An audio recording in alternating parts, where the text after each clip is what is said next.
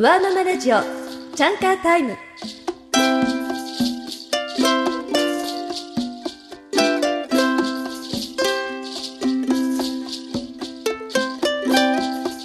皆さんこんばんは。高橋ゆきです。働くママのための番組ワーママラジオチャンカータイム。子供が寝た後のママのちょっとした解放時間チャンカータイムにみんなで集ってハッピーな子育て、楽しいお仕事について考えましょう。この番組はツイッターと同時進行していますよ。パソコンや携帯でツイッターにアクセスしてチャンカータイムのアカウントをぜひ覗いてメッセージをお寄せください。番組のハッシュタグはチャンカーラジオ。カタカナでチャンカーラジオです。そして番組のアカウントはチャンカーアンダーバーラディオ chanka アンダーバー radio です。番組のご意見やご感想をお待ちしています。私や番組のスタッフも参加していますからね。それでは今夜もどうぞ最後までリラックスしてお聞きください。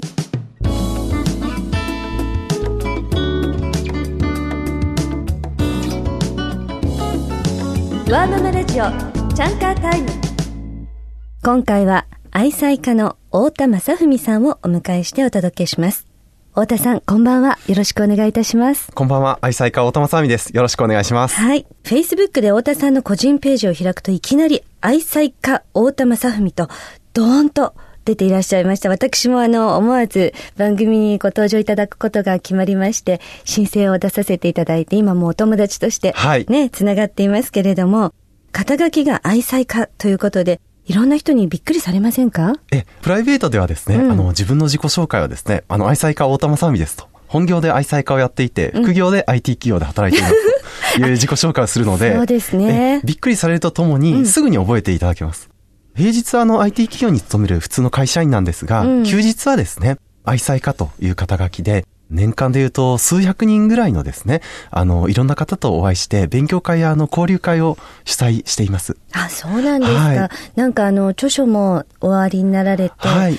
えっ、ー、と、休活とか先回り手帳術。はい、そうですね。はい、勉強会であの、お会いした、あの、人たちのご縁でですね、うん、本を出させていただく機会もありまして、はい、あの、サンマーク出版という出版社からですね、うんはい、人生を変えたければ休活をしようという本と、あの、1年以内に夢が叶う先回り手帳術という2冊のですね、うん、本も出版させていただいている著者でもあります。素晴らしいですね。本当に多方面でご活躍で、人生をもうなんか、休活で埋め尽くしたら、もうハッピーで仕方がないという感感じのオーラが出てますよね。はい。まさにあの人生あのすべて欲張ってですね、うん、あの仕事も休活も家庭も全部取ろうというのがあの僕自身のスタンスなので、うんはい、本当に毎日が楽しくて仕方がありません。なんかそんなね、ご主人様に愛されてる奥様が羨ましいです。すでに出会ってからまだ数分でございますけれどもね。はいえ、太田さんは2月にあのお嬢様が誕生されて、まさにその日に Facebook でイクメン育女交流会というコミュニティを早速立ち上げられたと伺ってるんですけれども、はい、これはどのような思いで立ち上げられたんですか？はい。僕自身がですね、あの子供ができたら、あの子供の誕生記念にですね、うん、新しい勉強会交流会を立ち上げようということをもうあの数年前から決めてまして、はい、実は立ち上げたきっかけというのが子育てというのはですね、あの二つありまして、うん、まあ孤独っていうところと、うん何か、例えば仕事とかをですね、何かを我慢しなければいけないっていう、この二つの思いが、こう世の中一般的にあるなと思ってまして、そこをひっくり返したいなという思いがあったんですね。うん、私自身もですね、娘が生まれて、初めてのことばかりなので、うん、さっぱりどうしていいかわからないんですね。なるほど。ただ、あの、周りを見ると、いろんな勉強会や交流会、またフェイスブックで、こう、数千人単位でですね、子育ての先輩、パパママがいらっしゃるとい。うことで、はい、あ、これはわからないことは全部その人に聞けばいいやということが一点と、うん。はい、あとはあの子育てをしていると先ほどの孤独にどうしても一人で考え込んだり、家族だけで考え込んだりということが多くなるので、うん、そういったあの子供を連れて一緒にですね、あの話し合える場というのができれば、うん、子育て世代のですね、横のつながり、仲間ができるというところで、そこで新しい財産ができるんじゃないかと。いう、この二つの思いで立ち上げました。素晴らしいですね。私もあの実は、えー、4年半ほど前から、 Dear Tomorrow Family という、アナログネットワークを運営しておりまして、はい、まさにあの、太田さんと同じでね、やはりあの、次世代の若い方たちが、当時の私と同じように、不安やね、ちょっとまあ絶望とまではいかないけれども、明日どうなっちゃうんだろう、大変すぎるな子育てとね、あの仕事と私みたいなのがあっちゃいけないなということで、はいロールモデルになりたくてね、あの、そういうアナログコミュニティを立ち上げたんですけど、まさにそういった子供を中心としたお父さんお母さんのコミュニティなんですね、じゃあね。はい、おっしゃる通りです。素晴らしいですね。このイクメン育女交流会では、はい、今おっしゃったような子育てとかご家庭、家事、それから仕事、キャリア、人生と幅広い話題で皆さんと語り合っているということなんですけれども、はい、太田さんご自身がお嬢さんが生まれたことで、はい、人生観ですとか、はい、さらには愛妻家になったというポイントってありますか？ありますね。あの、やっぱりもう、娘の顔を見るとですね、うん、あの、こう、まあ、仕事をしていても、少しあの、疲れた時でもですね、どんな力も湧いてくるので、娘が生まれてやっぱり改めて考えたんですね。あの、何のためにこう仕事をしているか。うんまたあの、こう生活をしているかというと、やっぱりあの、僕にとっては一番身近な妻であったり、娘であったりの笑顔がですね、見たいというところがあるので、そのために仕事も休活もやっているということで、すべてをなんて言うんでしょうね、こう、一番身近な妻と娘の幸せを実現できると、うん、そこが広がって、えー、周りの人も幸せにできるし、仕事でも成果が出せるというふうに考え方がどんどん変わっていきました。そうですよね。はい、そんなあの、太田さんはね、あの、どんなご両親に育てられたんですか？私はちなみに自称愛足家、はい、息子を愛してやまない母をやってるんですけれども、やっぱりお母様から随分愛情を注がれて育ってこられたんですか？もう今振り返っても母親からはですね、うん、もうすごく愛情を注いでもらってました。うん、あの、うちの母親非常にあの、ある意味教育熱心な母親で、はい、ずっとこう小学校の頃からですね、あの、まあ、うち姉もいるんですけど、こう塾にこう行ったりですね、していたんですけれども、あとはあの、自分が欲しいもの、うん、自分自身欲しいものもたくさんあると思うんですけど、子供から見ていてもですね、全く自分のものを買わずに、姉とですね、うん、僕に全部こうお金もつぎ込んでるというのが、子供心がずっと見えていたので、あの、この母親だけはですね、裏切れないなという思いがありました。で、そんなお母様を、やはり、今の太田さんと同じように、お父様はスーパー愛妻家だったんですか？どちらかというと、母親の方が父親にあの、ずっと惚れてましたね。っていうか、今でも惚れてますね。うちの父親はすっごく優しくてですね、あの、誰にも怒らないんですよ。うん、温和な方なんですね。え僕もあの、人生の中で怒られたことってこう3回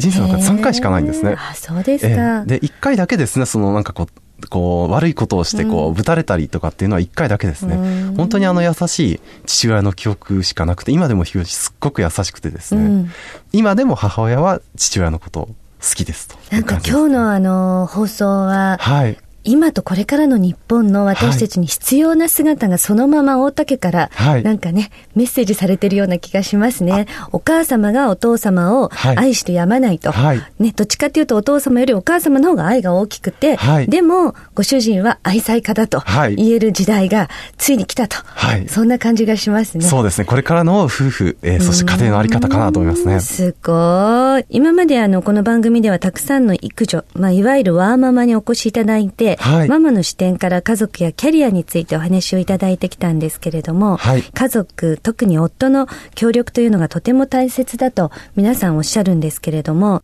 太田さんはどういうふうにこの夫の協力っていうところを考えてますか？何か行動か思いか工夫をしていることがあったら教えてください。はい。あの、まずあの、これからの時代はですね、夫のこの協力っていう言葉が少しこう変わってくるなるほど。ものだと思ってまして、はい、なんて言うんでしょう、こう協力という言葉がですね、うん、イメージ的にはなんて言うんでしょう、母親の方がメインで、うん、夫はサブですというような風に見えるんですが、僕自身はあの子育てというのはですね、夫婦平等のあの共同のプロジェクトだと思ってまして、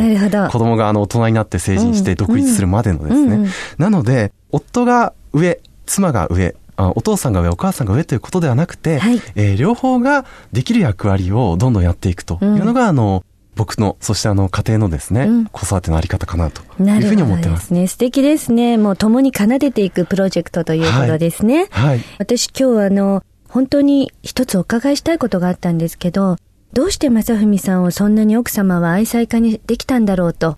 きっと彼女に素晴らしいポイントがあるんじゃないかなと思いますので、今日番組をお聞きの皆さんにも、愛妻家になる要素3つって言ったら、何を、あの、大手さんは挙げますか？僕あの一目惚れタイプなので、はい、あの出会った時からもうあの結婚したいというふうに思ったんですね。すごい。えまず一つあるとすると、はい、まあ、女性の側はですね、あまりあの男性の側に、毎日毎日、こう、好きという気持ちを出しすぎない。出しすぎない。はい。反省します。我が家はそうなんですけれども、うんあの、僕が褒められることというのは、まあ、あの、10回に1回ぐらいしかないんですね。で、そうなんですか。その褒められ方も、あの、はい1回はですね、あの、だんだん私に釣り合うようになってきたわねっていうようなことを、こう、冗談めかして、うちの妻は言うんですけれへども、そうすると、あ、じゃあ、まだまだなんだなと、僕はもうちょっと頑張らないといけないなと。すごいな、いうことで奥様。はいできるかな？はい。こう、ちらっとこう、褒めて、うん。あとはこう、なんて言うんでしょうね、あの、手のひらの上で転がされてる感がですね、自分自身もたくさんあるなというのが、まず1点目ですかね。はい。はい。で、あと、2点目はですね、あの、弱っている時に、どっちが夫が弱っている時に優うんうんしくすると、非常に男の側あは、ー男性の側は女性に対してうん、すごく大事にするようになります。ああ熱を出してるとか、はちょっと気持ちの上ではい落ち込んでる時にはい優しくはい。手足揉んであげたり、はいお粥を作ってあげたり、はいこういうことされるとはい。嬉しいと。そうですね。はい。というのが2つ目かなと。はい。で、3つ目はですね、どちらかというと、夫に対してというよりも、うん子供に対して愛情を注いでる方がいいです。うん、ああ、そうなんですか。はい。我が家の場合は、うんまあ、妻はですね、あの、娘に愛情を注いで、あの、僕はむ娘にも愛情を注いで、妻にも愛情を注ぐと。うん。結婚してですね、まあ、13年経つんですけれども、はい新婚13年目と言ってるんですが、あの、まあ、いいですね新婚13年間ですね、片思いなんですね、結婚しても。はい。10回に1回しか褒められないし、なかなかこう、こちらにこう、褒めてくれないので、うん。逃げる妻を僕が追いかけるというような感じで、ちょっと今度奥様にもね、はいこの番組にご登場いただかなくちゃいけない感じがしますね。どうしたら新婚13年目でね、片思いというふうに思わせられるのか。じゃあ、チラ褒めと弱い時に、弱ってる時に優しくはい。して差し上げる。そして、なんて言うんですか、子供に対して愛情を注ぐ。でも、はいあれですよね、新婚12年間はずっとお子さんがいらっしゃらない2人の生活だったんですよね。はい。その間はどうしてたんですか？彼女がはい他のご家庭のお子さんに対して愛情を注いでる姿に愛おしさを感じたとか？二人でいるときはですね、ううんちの妻もあの、まあ、会社で働きながらですね、はい。い、ろんな活動をしていてですね、うん。そっちの活動の方に夢中だったんですね。うん。なので、あの、夫の方に向くというよりも、どんどんどんどんこう、外に出ていってたので、なるほど。それを僕が追いかけると。じゃあ夢中が大事っていうことですね。はい。あとは、あの、男性の側にメッセージなんですけれども、ぜひ、イクメンっていう言葉がね、はい。今流行ってきて一般的になっちゃいましたけれども、自分の子供に愛情を注ぐのと、やっぱりあの、奥さんに対してもですね、あの、パートナーに対してもやっぱり愛情を注ぐと。うん。で、その愛情の注ぎ方も、記念日にだけ、こう、ドカンと、あの、例えばこう、ホテルのスイートルームを取るとか、うん。美味しいお店にですね、うん。ちょっとこう、高いお店に連れて行くということではなくて、はい。毎日、ちょっとでもいいので、何かこう、毎日毎日、感謝のですね、気持ちを伝える。何かこう、コンビニでスイーツを買って帰るとうんいうところをこう、積み重ねてほしいなと思います、ね。なるほど。はい。じゃあ、新婚13年目でいられる秘訣は、はい毎日が告白なわけですね。はい。もうおっしゃる通りです。喧嘩はなさらないんですか？喧嘩はですね、よくします。よくする。はい。はいあの、うちの妻はですね、結構こう、瞬間湯沸かし器タイプでですね、はい。怒ったらですね、ものすごくあの、わーっとこう言うんですね。へーで、僕も結構そっちのタイプなので、はいわーっと言い返すんですね。怒ったその場で、わーっと言うと、お互いもうあの、言いたいことを言ってですね、スッキリするので、うん後に引かないということで、もうその後はもうケロッとしてですね、また仲良くなると。うん大事ですよね。はいやっぱりあの、何でもこう言えることが言えるという関係ってなかなか見渡すと自分の周りにあるようでね、大人になるとだんだん減りますものね。確かにそうですね。あのうん我が家はずっとあの、もう結婚する前からですね、あの、お互い何か言いたいことがあったらすぐに言おうということをこう、ルール化していたので、うんこういった形になってるんですけど、そっか、じゃあもう本当に大竹のあの、ラブラブの秘訣は言いたいことをその場で言うと。はい。で、言い切るというのが重要なんですね。はい。はい。後に残さないと。後に残さない。素晴らしい。ワーママラジオ、チャンカータイム。今夜は、愛妻家、大田正文さんをお迎えして楽しくお届けしています。続きまして、太田さんには休活、はい。つまり休日の時間活用について本をはい。出されていらっしゃいますけれども、この休活とはどのような考え方なんでしょうか？休日の時間をですね、有効に活用して人生を豊かにしていこうという活動なんですが、うんはい。1年はですね、365日あって、例えばあの土曜日、日曜日、祝日がですね、お休みだったとすると、はい。年間で119日がうん。お休みの時間なんですね。はい。つまりあの、1年の3分の1は自由な時間だということで、この自由な時間を使ってですね、人生を豊かに、自分自身も、そして家庭も、周りも豊かにしていこうという活動です。119日というのは何歳ぐらいの時にこういう考え方になって数えてみたんですか、はい、?30 歳ぐらいですかね。ちょうどその時ぐらいに勉強会をですね、主催し始めたんですけれども、うん、意外と会社で仕事をしながらでも自由にいろんなことができる時間があるなということにそこで気がついたんですね。しかもあの奥様とご一緒にこの活動をされてらっしゃるんですよね。はい。うちの妻はですね、はい、あの、実は勉強会方面にはあまり興味がなくて、はい、会社で仕事をしながらですね、あの、モデルの活動をこういろいろとなるほど。やっていてですね。とても美しい奥様ですものね。ありがとうございます。はい、なので、モデルの活動が妻にとっては、あの、休活というような形です。そっかそっか。はい、そうすると、じゃあ、太田さんご自身は、そのいろいろな勉強会ですとかコミュニティに顔を出されたりですとかする。はい、で、一方で奥様はご自身の本業であるモデル活動というのが休活に値するわけですね。はい、人生の本業を休日に生き生きと輝かせようというのがこの休活の考え方で合ってますか？合ってます。この休活をイクメンや育女が活用して家庭と仕事の両方を充実させるというにはどうすればよろしいんでしょうかね？はい。僕もですね、実はあの娘が生まれてからは子育てがですね、あの休活になってるんですね。何かというと、子育てって面白いことがたくさんあってですね、はい、あの、気づきがたくさんあるんですね、うん、ベビー用品ってものすごく考えられてるなというふうに思うんですね。はい、おむつ一つとっても、例えばその A メーカーのものは肌に優しい、うん、赤ちゃんのお尻がかぶれないっていうところに特化しているものですとか、はい、吸収力でですね、8時間、10時間持ちますというようなところに特化しているものというような、いろいろなあの商品を見ていくと、各社のこう戦略が分かったりしてですね、あの子育ての中でもいろいろ人生の学びがあるなということにたくさん気がつくんですね。なるほど、なので、自分が今やっていることをですね、こう120%こう楽しむという意識で周りの物事を見ていると、子育てもですね、家庭のことも、そして仕事も、すべてこう楽しいことに変わっていくと。そうですね。いうふうに感じています。で、多くのね、ワーママたちも、そのようにきっと思ってはいるんだけれども、きっとアウトプットの仕方がわからなくて、はいなんとなく空回りをしちゃう。まあ私も確かに育児グッズとか、はい、あの情報とか、いろいろ興味があるけれども、それをじゃあ休活というぐらいなので、活動に落とすとね、はい、どうやったアウトプットにすればいいんだろうっていうところで、悶々としちゃってる人も多いと思うんですけど、はい、その辺にアドバイスいただけますか？はい。実はですね、あの、こう、お聞きの皆さんが経験されていることというのはですね、自分にとっては当たり前なんですが、はい、他の人にとってはですね、ものすごい価値を持ってるんですね。なるほど。何かというと、あの、僕自身も本当に毎日の娘の子育てが、初めてのことだらけなので、さっぱりこう、わからない。例えば娘がちょっと咳をしたりするとですね、うん、ドキドキすることがあるんですが、はい、そこを周りの人に聞いたりすると、このようにすればいいよということがこう、答えとして返ってくるんですね。今すごくいいなと思うのが、例えばあの、Facebook ですとか、ツイッターですとか、SNS があるので、うん、自分のその子育ての状況をですね、ツイッターやフェイスブックで発信をするというのがアウトプットとして一つ有効な手段としてあるかなと。うん、いや、まさにね、私実はあの、太田さんの、フェイスブックとお友達にならせていただいて、す、で、にその瞬間にね、過去の太田さんがアップされた記事をね、拝見して、はい、なんかね、元気をもらったんですよ。そういうことですよね、はい、結局ね。そうなんです。あの、自分の子育ての、うん、あの、すごい、あの、嬉しいことも、うん、自分がドジしたこともですね、うん、全部出していくと、常に子育てをしている世代だけじゃなくてですね、これからあの、結婚して子供を持つとか、若い世代に対しても、特にあの、男性の側に対してですね、子育てってこういうことなんだなっていう思いと、ある意味こう、いい覚悟とい。うところができたらいいなという思いを持って発信をしています。確かお嬢様が誕生されて、はい、1ヶ月目のあれはお宮参りの時の写真かな？はい。なんかあの、いつか君が大人になって、お父さんのね、このメッセージを読む日が来たらっていうのを覚えてますか？自分のことになられた。はい、私はあれにですね、はい、とっても感動いたしまして、はい、一瞬残念に思うことがあったとしても諦めるなと。はい、ね、諦めなければ必ず人生は輝くものにつながるからと。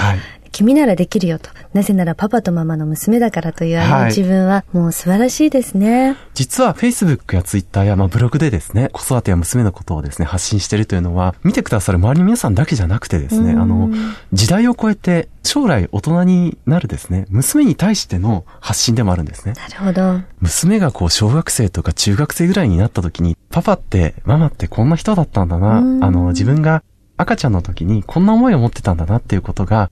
大人になる途中でですね、娘に分かると、娘に対してのすごくいいプレゼントになるだろうなと。超進化した育児日記みたいな感じですよね。はい。はい、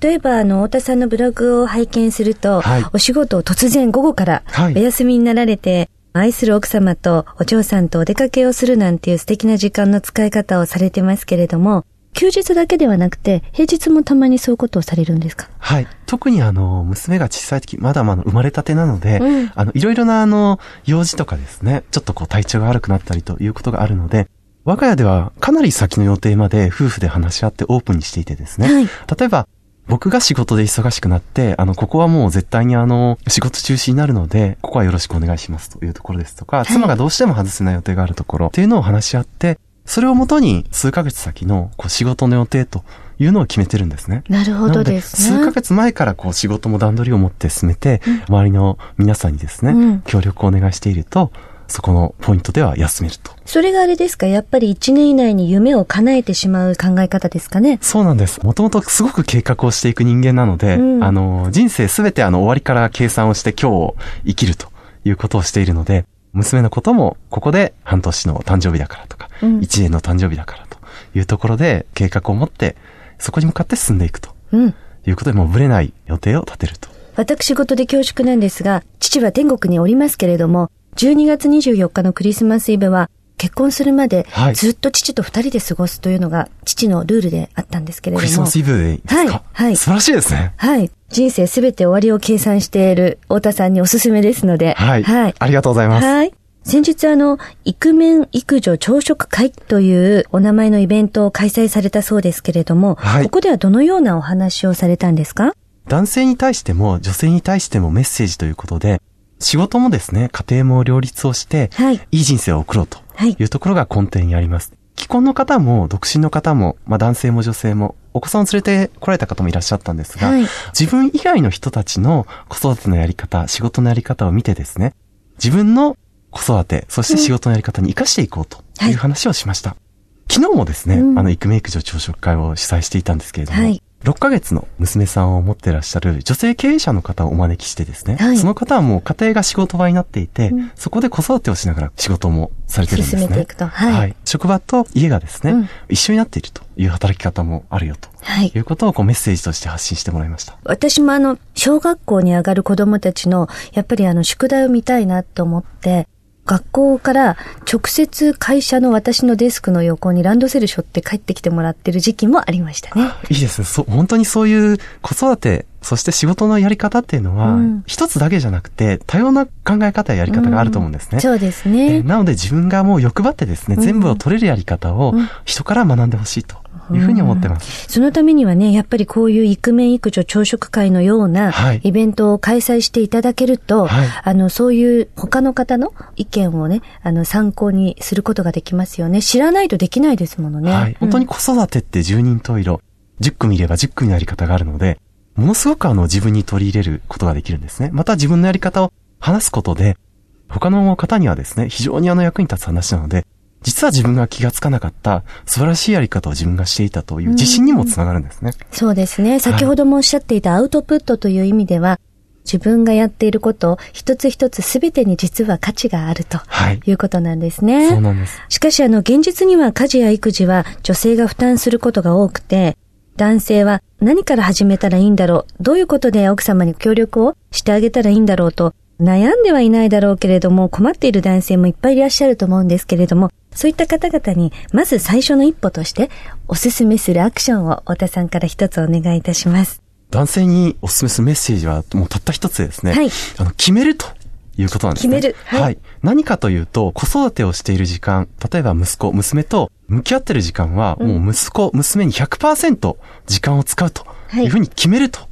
僕自身もそしてあの、周りの家庭の皆さんにもお聞きして、よく言われることなんですが、はい、子育てをしていると、うん、ゆっくりご飯を食べる時間もないと。ああ、ね、おっしゃいますね、皆さんね。なので、男性の側はですね、夫は妻がご飯を食べている時間だけでも、息子、娘のお世話をして、妻がじっくりご飯を食べる時間を作ると。はい。いうこと。その間はもう100%時間を注ぐと。いうふうに決めると。決めると。いうこと、ね、覚悟を持つと。はい。いうことですね、はい、短い時間から始まって、どんどんどんどん長くしていって、うん、例えば、ずっと子育て、家事をやっているお母さんにですね、うん、自由な時間を、例えば土曜日、日曜日、一日プレゼントするので、うん、僕が見ているから、自由に行ってこいよと。なるほど。いうふうにすると、だんだんとこう、夫婦も円満になっていくという、いわゆるあの、協力という言葉じゃないと先ほどおっしゃられた、はい、まあ、共に動かす、共に奏でるというプロジェクトだという意識をご主人様たちは持つと、よりイクメンぶりが増すんじゃないかということですよね。はい、しかしながらですね、今日この番組を聞いてくださっている多くのワンママたちが、じゃあ、どうやったら、太田さんみたいに、うちの夫は愛妻家になってくれるんだろうと、きっと思ってると思うんですけれども、はい。どうしたらいいんですか？これはですね、あの、僕もやってみたんですけれども、例えば一年に一回、どこかのタイミングで、夫婦お互いがですね、あの、感謝の念を伝え合うと。うん。いうことをやってみるのがいいかもしれません。なるほど。ええ。どちらかの誕生日とかですね。あの、何かの記念日に。結婚記念日とか。はい。これまで、例えば二人で暮らしてきて、そして子供ができて、家族で暮らしてきて、お互いに対してですね、感謝の念をこう一つ、二つ、まあ三つ、うん、え言い合ってみるというところから始めてみると、お互いあの、実はあの、思ってたんだけど気づいていなかった、お互いに対する思いがですね、実際にこう感じられて、大切に、ますますお互いを思うということができてきてますね。難しいですね。夫側は、はい。毎日が告白なんだけど、はい、奥様の方は、毎日好きと言い過ぎてはいけないわけですよね。そうなんですよね。ここがなかなかこう、味噌のような気がしますね。はい。あの、特にあの、男性の側、僕も男なのでわかるんですけど、なかなか自分が思ってる気持ちを伝えないんですね、相手に。言わなくてもわかるだろうと。はい。日本人は多いんじゃないですか？はい。ただ、妻の側、女性の側は、それをやっぱりあの、口に出して伝えてほしい。伝えないと伝わらないというところがあるので、うん、特にやっぱり男性の側にはですね、何か一日こう、記念日を持って、うん、えー、女性の側に伝えてほしいなというふうに思いますね。なるほど。普段は、太田さんは奥様に、愛してるよって言うんですか？言いますね。毎日言いますね。あの、毎日電話とか LINE とか、はい。目の前で愛してるよって言うと、はい、奥様は何て答えるんですか？笑ってるだけですけれどもね。うん。子育てに対して、平日は僕は会社に行っているので、家事もやりながら子育てもやってるということですごく大変なので、帰った時にですね、毎日ありがとうということで、お礼を伝えるようにしています。でも中にはね、愛してるよって自分が言ったら、はい、愛してるわって言ってもらわないと、はい、ちょっと寂しんぼのご主人っていらっしゃるじゃない、はい、太田さんはどういうところでその素敵な奥様の愛情を200%感じるんですか？10回に1回のところですかね。毎回言われてると当たり前になるので、あの、男性の側もですね、それが普通になっちゃうんですね。でも10回に1回帰ってくると、その1回が非常にあの、嬉しいので、そこで、じわーっとこう、心に染みてですね、じゃあまた明日仕事頑張ろうかということになります、ね。なるほどですね。なかなかこう、そうですね、女性の側からするとさじ加減が難しいところですけれども、ぜひ実践していただきたいなと。はい。皆さん、私と一緒に実践をしてみましょう。今後、さらに、スーパー愛妻家となる、おそらくいろいろな工夫ですとか努力をご準備されていらっしゃると思うんですけれども、はい、どんな風に太田さんは進化していくんですかね？はい。子供のですね、やっぱり成長に伴って、こう、夫婦やですね、家庭のあり方というのもどんどん変わっていくので、家庭ではですね、夫として、そして、あの、良いパパとしてですね、そして、仕事では良い成果を出すですね、うん、会社員として、うん、そして、プライベートではですね、その家庭の幸せをどんどんどんどん広げていってですね、周りの人にいろんな幸せを提供できる、笑顔にできる人としてですね、うん、ますます休活も仕事も、そして家庭も、あの、楽しんでいきたいなと。いうふうに考えてます、はい。ありがとうございます。小さなお子さんをね、育児中抱えてこのラジオを聞いてくださっている方も多いと思うんですけれども、はい、まあそんな女性に向けたメッセージと、そして今回は特別にイクメン予備軍の皆さんたちにもコメントを頂戴できればと思います。毎日頑張っている家事も、そして仕事も子育ても頑張っているですね。ママ、女性の方に対してですね。人生ですね、すべてあの欲張ってほしいなと。なるほど。いうふうに思います。はい。あの、全部欲張るとですね、本当に全部取れるので、そこは実践してほしいなと。はい。男性の方へのメッセージなんですけれども、欲張るためにですね、やはり夫婦共同のプロジェクトですので、うん、男性の側もどんどんどんどん娘、息子、そしてお母さん、妻に対してですね、どんどん入っていってほしいな、というふうに思います、はい、ありがとうございます。いやーもう、ジョーさんが結婚式が来る、そんな日が来ると、太田さんどうなるんでしょうね。もう大泣きでしょうね。いや、大変なことになりますね。はいおそらくもうあの、お嬢様のご主人になっていただく方に、愛妻家メソッドと、マナ娘メソッドみたいなものを全部こう一式引き継がれないとダメですね。そうですね。もう引き継ぐつもり満々でいます、今から。もうすぐその日が来ますよ。ね。そうですね。はい。